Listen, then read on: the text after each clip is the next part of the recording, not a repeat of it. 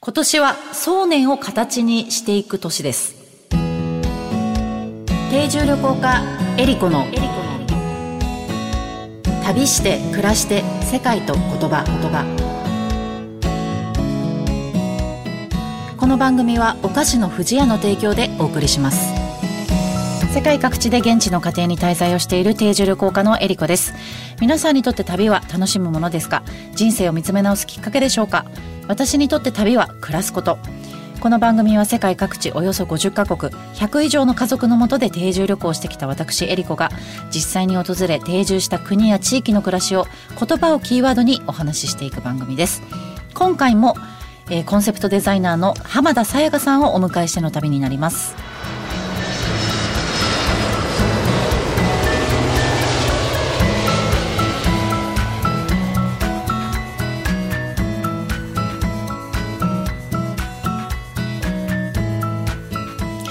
改めましてエリコです。今回もゲストをお迎えしての旅になります。お相手はブランドコンセプトデザイン、えー、商品のパッケージなども務めていらっしゃいます浜田さやかさんです。よろしくお願いします。よろしくお願いします。はい。急なんですけども、はい、あのさやかさんとほらプライベートでも結構ね、ええ、お話しさせていただいたりするじゃないですか、はい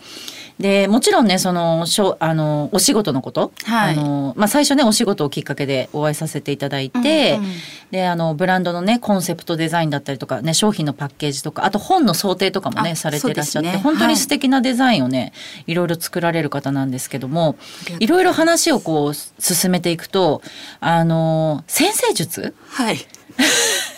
趣味、はい、趣味って言っちゃいけないかな。趣味です。本格的趣味として、はい、あの星をすごい読まれるじゃないですか、はい、なんかぜひ私ねそのお話をしたいなと思って、はい、今回ね、うんうん、で結構その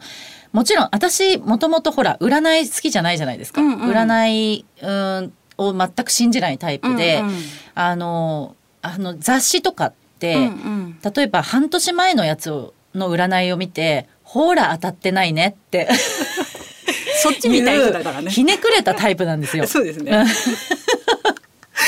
だから最初ねさやかさんがその星の話をした時に、こう全くこう私は関心がなかったんですけど、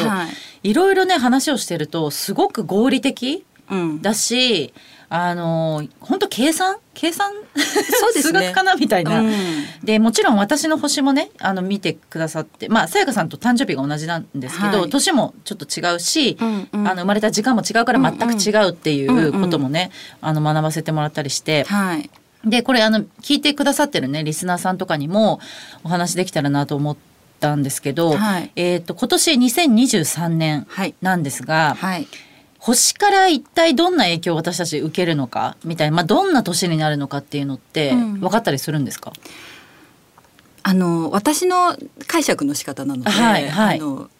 皆さんはね他の検索されて、ね、そうそう、うんうん、なんですけど私のその2023年は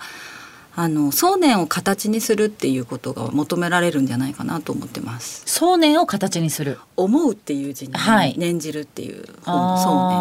なんですけど。そういうまあだから思自分たちの中に思っていることが形になっていく。うんうん、あそうですね形にしていく。あしていく。うん、へっていうこう流れがあるっていうのと、うんうん、あと水？水、うん、飲料水のその水だったあそっちの水ですか？うんうん。なんかそっち水っていうことも一つのキーワードになるかなっていうふうに思ってます。うんえなんで飲み水なんですか？うん生命っていうところですかね。ああそれに気をつけましょうってことなんですか？どうどういう意味？フォーカスしてみるっていう。あ水にフォーカスしてみるってことなんですね。うんうん、うふうに捉えてもいいかなと思います。この2023年っていうのは、はい、なんかの流れがある年なんですか？うんそうですね。2020年にあの先生術をねあのご存知の方はあのよくご存知だと思うんですけど、うんうん、その風の時代にこう風の時代風の時代って何ですか？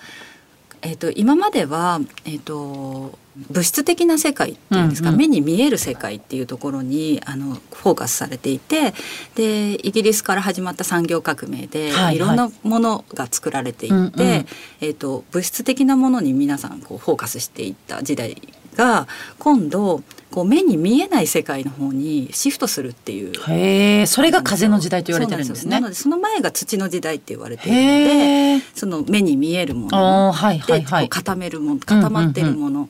でそれが風の時代になるっていうことは風ってこう見えないわけじゃないですか。見えないですね。でも確かにそこにありますね、うん、っていうそこにあの皆さんの意識がこう変わっていくっていうところがあって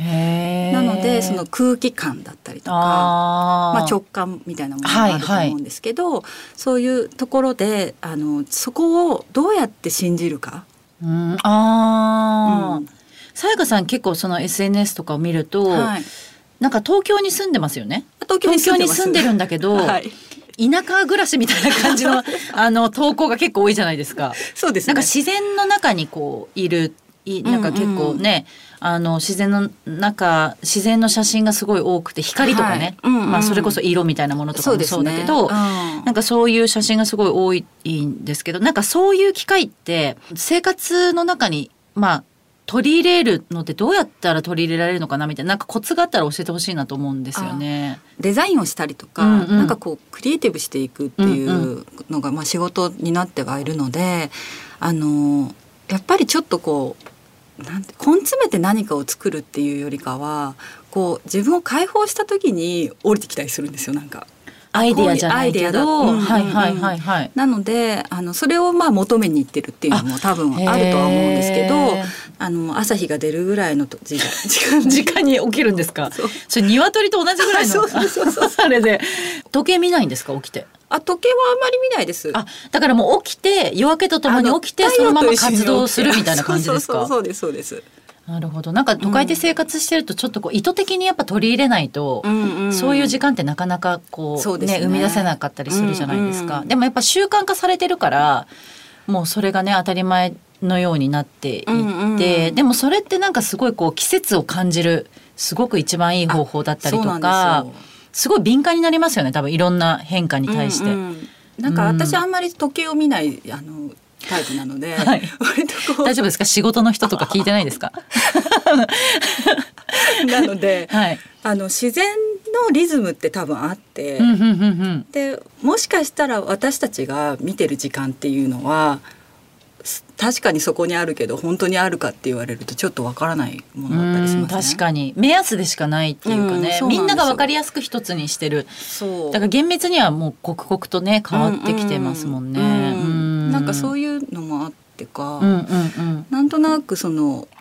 地球のリズムっていうんですかね、はいはいはい、そっちの方になんか自分がこう合わせてるような感じもしますけどね。でもなんかその習慣すごい素敵だなと思ったのは、うん、人間関係だけしかない世界に住んでる人が結構多いじゃないですか、うんうんうん、でもそうなるとやっぱなんか行き詰まった時に逃げ道がもうないというか、うん、人間だけの関係で解決しようとしてしまうから、うん、やっぱなんかこうあの生きていくのがちょっとこうね生きづらくなっちゃったりとかするけどでもなんか人間関係だけじゃないじゃないですか。自然関係とか、うん。うん、わかんない昆虫関係とか動物との関係とか、いろんな人間にはいろんな関係があるっていうことの一つとして、自然との関係を人間関係と同じようにね、うん、持つっていういろんな関係性を持つっていうのはすごい大事なような気がしますね。すねなんかもしかしたら人間が一番初めに関係性を持ったっていうのはあの自然の方が近いんじゃないかなと思いますけどね。そうかもしれないですね。でそこからその人間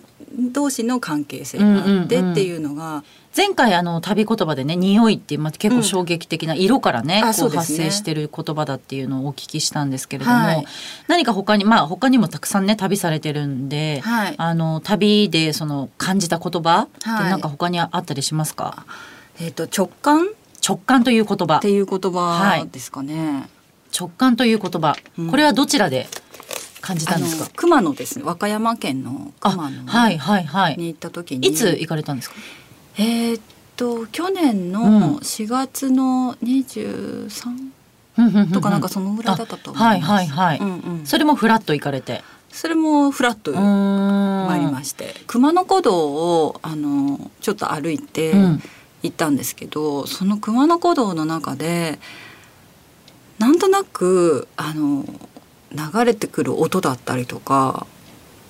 なんか雰囲気そのものがなんかすごいなんていう直感的っていうのかな。へどんな音が聞こえてくるんですか？カエルじゃないんだけど。あ虫みたいその動物の鳴き声みたいな。鳴き声みたいのもあるし、うんうん、なんかこう霧がファーって入ってくるんだけどなんかそれにも音があるような感じがするというか。でもそれはね実際なあの聞こえてるのかっていうことよりも、うんうん、その景色と自分の中の何かがこうフィットしたっていうことなのかもしれないんですけど。なんか不思議な感じでしたね。直感ってなんかいわゆるなんか適当じゃないけど、うん、こう直感でっていうとなんかこうちゃんと考えてないみたいなイメージもある言葉じゃないですか。うん、だけど実は一番正しいらしいですね、うん、一番正しいっていうか一番こう正しい選択はできるというか。なんかその直感っていう言葉が、うんうん、あの柳宗悦さんがあの柳宗宗義そう、うん、があの日本民芸館でその直感についてやってた時があってその直ちに見るっていうふうに書く方なんですよ。あはいはいはい、はい、感覚の方の感じゃなくて、見るの方観光の感の方なんですけど、はい、それが直視するっていうこと？あそうです。なんか何何の色眼鏡も通さずしてそのものをあの直に見届けることっていうふうに、ん、あの書いてあったんですけど、はいはい、なんかそその感覚ってすごい難しいじゃないですか。そうなんかフィルターがやっぱりかかっちゃってるところはあると思いますけど、うん、でもその一番正しいって思われることっていうのは、うん、その人にとっての正しさじゃないですか。そうですね確かに私たちがそのもともと持ってるその直感っていうものをあのそうじゃないんじゃないかって言わせるのは社会の方じゃないですか。あそうですね、確かに。なのでその人にとってのその正しさっていうものがその直感的なものであるっていうふうにも捉えるのかなとは思うんですよね。はいはいはい。それがだから社会的なことではないっていうことですよね。うん、周りの人がどんなふうに言おうとも今私はこう思ってるっていう正しさっていうものを、その個人が信じられるかどうかっていうところなるほど。になってくると思うのでその直感っていうそのもののその捉え方としては、誰かと共有できるものではない。確かにそうですね、うんうんうん、じゃあ自分の中に留めておけばいいんですか？あそうです。それをこうなんかそれをこうあ他に当てはめたりししようとせずに。に自分の中でどう感じているかっていうのが多分一番大事で。でみんなで正しい世界を見ようっていうのってなかなか難しいと思うんですよ。そうです、ね、あの同じ事象でも違う場所から見たらあのね、全然違うものになるし、うん、でもその人が何を感じてどうしたいかっていうものが正しさであるっていうふうに考えると、はい、もう全ての人たち100人いたら100人の見方があって100人の正しさがあるっていうふうに捉えてもおかしくないわけじゃないですか。すね、だからそういう意味でのなんかこう面白さというか。それをこう熊野古道で感じられたんですよね。だから言葉を体験したというか。うんそれは本当にすごいことだと思います。面白いですよね。うん、本当。さあ、あの、なかなかね、この話がつきませんけれども、はい、ネタが多くて。えっ、ー、と、さやかさんからお知らせがあります。はい。はい。えっ、ー、と、渋谷の宮下パークになるあるイコーランドっていうお店が、はい、はい、あるんですけれども、はい、そちらで、えっと、3月から、はい、あのボーダレスっていう、えっと、コンセプトのもと、うんうん、あのワークショップだったりとか、うんうん、お店をリニューアルしていくので、はい、そちらのプロデュースを今されているということですね。はい、そうですね。はい。わかりました。じゃあ、はい、ぜひえっ、ー、と渋谷のイコーランドに、はい、えっ、ー、と渋谷に行かれた際は立ち寄っていただいて、さやかさんの世界観をぜひ皆さん感じていただけたらと思います。はい、はい、今回の旅2回にわたってゲスト浜田さやかさんにお越しいただきました。本当にありがとうございました。ありがとうございました。旅して暮らして世界と言葉言葉。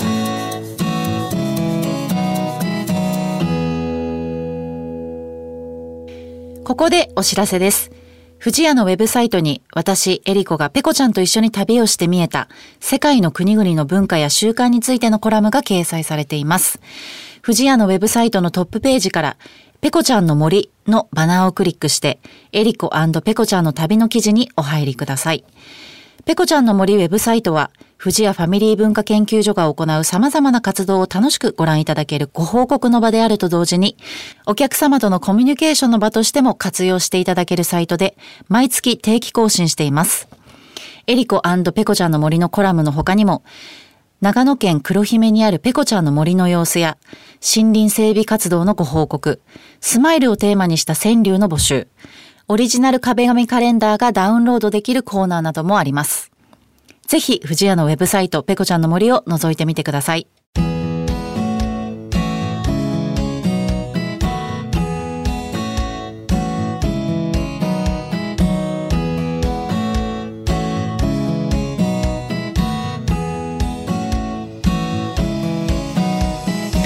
番組ではメッセージをお待ちしております。メッセージの宛先はメールアドレス eriko.joqr.net までです。次回はイタリアを旅します。それではまた旅しましょう。旅して暮らして世界と言葉。お相手は定住旅行家のエリコでした。さようなら。